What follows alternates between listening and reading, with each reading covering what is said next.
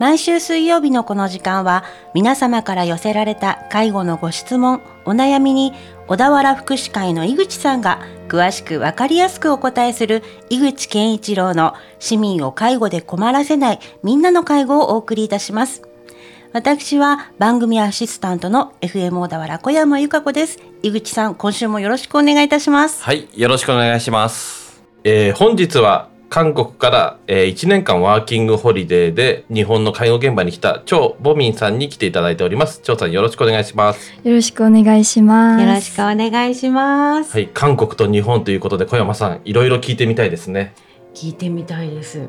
で、あと、あの、張さん、今、おいくつなんですか？聞いてもいいですか？はい、今、二十歳です。二十歳ですか？はい、大学生。そうですね。うーん。いやいや、もう本当に私も大学生の子供がいるので、うんなんか本当に母心で聞いちゃうんですけれども、あの、一年間、はい。親元を離れてっていうのははいいかがでしたか、えっと、寂しいことあったんですけど、うんあの、携帯とかで、あの、テレビ電話したり、毎日して、毎日。はい、はい。あ、じゃあ、お顔が見れたりとか、お話はできたんですね。はい、はい。うん。いや、ただ、あの、本当母心ですけど、親御さんも、行ってらっしゃいっていうのはすごく心配だったろうなって思うんですよ。うんで、あの、ワーキングホリデーで日本に来る、小田原に来るということは、はい。張さん自身が決めたんですか？そうですね。行きたいって決めたのは私が自分で決めました。うーん。えそれはなぜ日本に、えっと、父は前から日本に交換学生うん。をやりたかったんですけど、はい。あの今韓国で勉強してるのが社会福祉で、うん。あの学校の先生が日本に行って福祉の勉強をしながら日本語の勉強もしてみるって聞いてくださってうーん。そこから、はい、機会があってそれまでははい。日本への、なんだろう興味というかちょっとぐらい日本語を、はい。あの勉強してみようかなとかっていうのはあったんですか、えっと、小学生の時ホームステイをやって、はいはいはい。日本の子と私とこう私が日本に行ったり、うあんの日本人の人が私の家に来たりしてあの昔から日本語がちょっと耳に慣れてるじゃああの全くこう何にも知らないところにポツンっていうよりはちょっとこうあの親近感というかある場所にっていうことではあったんですね。はい。へえいやでも本当にすごいなと思うんですけどあの生活自体は食べることだったりとか、はい。お仕事だったりとか、はい。困ったこととかなかったですか？うーん困ったことありますね。あの韓国ではあのカードを結構使うんですけどあ計算する時はい。で日本に来てカードであのやろうと思ったらカードできません。現金だけもらうああそういうお店もありますもんね。はいありました。でそこでちょっと少そうしかそうか。はい。食べることはどうでした？食べることは私もともと日本の食べ物大好きなんではいラーメンとか。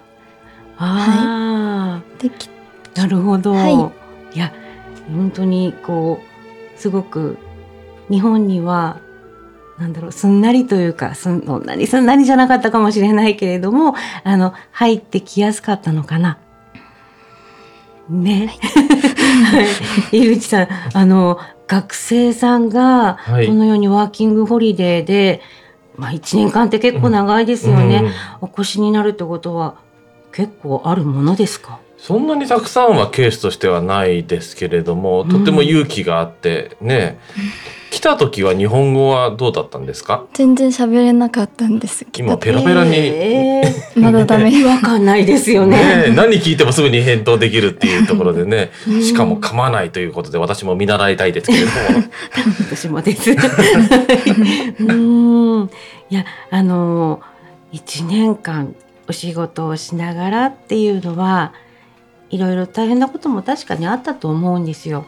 ね、あの、お年寄りと接する機会だったりとか、はい。福祉だったり、まあ実習もあったかとは思うんですけれども、あの、日本のお年寄りと触れ合うことって、どうでしたか？やってみて。えっと、初めて来た時は日本語全然喋らなかったし、あ。聞いてもあ意味わかんなかったから、コミュニケーションが難しくて、うん。それで困ったことが結構ありますね。何かエピソード的なことを思い出されることはありますか？これ困っちゃったなーとかこれ嬉しかったなーとか。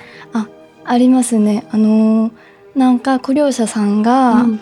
寂しくてなんか涙が出て一人で寂しがってる時があったんですけど、うん。心かからは言いたいことがいっぱいあったんですけどうん。喋、るのこことができなくてそこからちょっとあもっと日本語勉強したらよかったなとか感じたこと。優しいですね、うん。井口さん、ね。きっと伝わってますよね、うん。でもね、うん。うん、自分が言葉にできないっていうことのまあなんて言うんでしょうやきもきした気持ちだとかでもそのおかげでご利用者の気持ちも分かったりとかした場面もあったんじゃないですかね。うんなんか気がついてあげられるって本当に優しいですね、はい。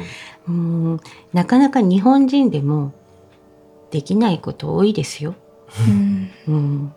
ね、近くにいてもなかなか分かんなかったりとか、うん、そしてちょっといろいろ聞いちゃいたいなと思うんですけど。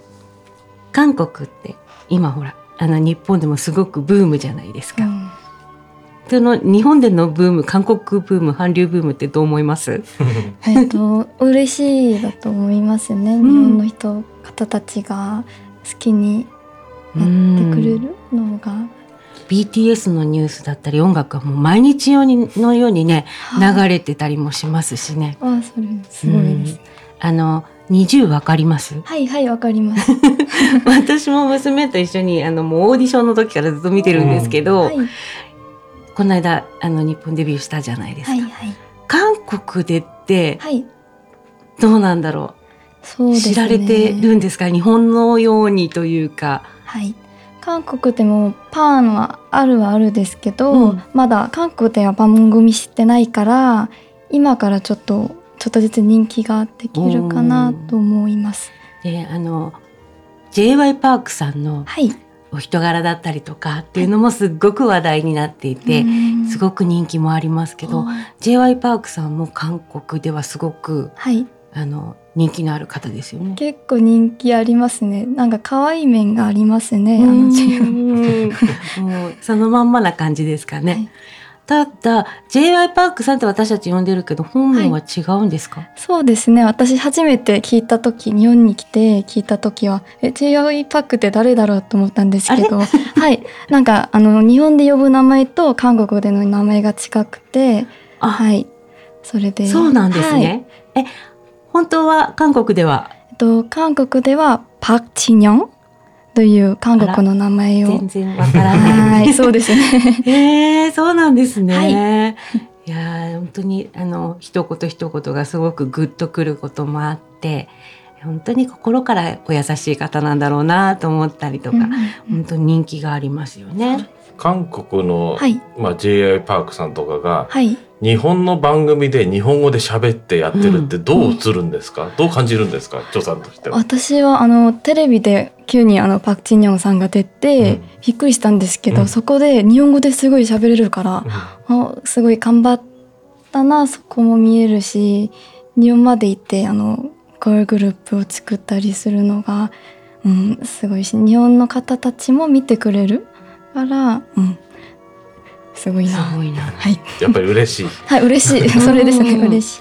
j y パークさんあのオーディションの時に日本語を覚えたらしいですよ。彼女たちも知らない韓国語で頑張るから。うん。うーん、すごい努力家ですね。すねすごいです、ね。翔さんも本当に日本語これだけうまく喋れますけど来た時全然喋れなかったというので、はどれぐらいで大体日本語しゃ喋れるようになるんですか？えっと、日本に来て6ヶ月ぐらい経った時から少しずつなんか喋れるようにななりました、うーんはい、でもまだまだだと思いまいやでも半年ってことですよね。ねへえ半年ってあっという間ですよ。ね半年でじゃあ韓国語喋れって我々できますかね うん難しいな。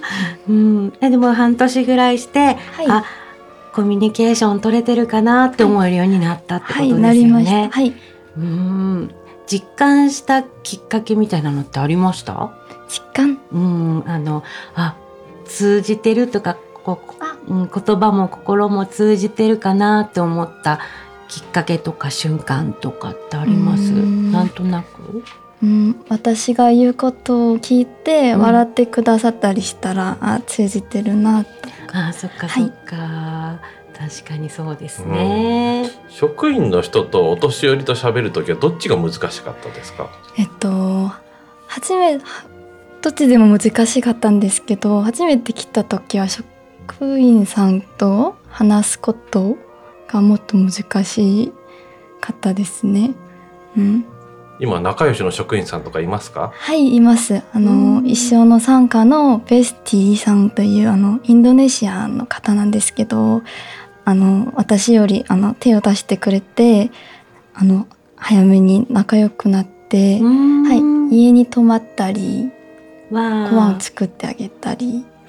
で二人は何語で喋るあの私もえっとそれが あの日本語で喋りますね。わあすごい。グローバルですね。インドネシア人と韓国人の子が日本語で介護現場で一緒に働いて喋ってるということですね。はい、すごくグローバルですね、うん本当にね。うん、なんか離れてしまうのはちょっと寂しい気もしますね。そうですね。あの今日朝にも挨拶してきたんですけど、二人とも涙が出て、あ実はこの収録後ね、韓国に帰るということで、はい。わあ、そっか。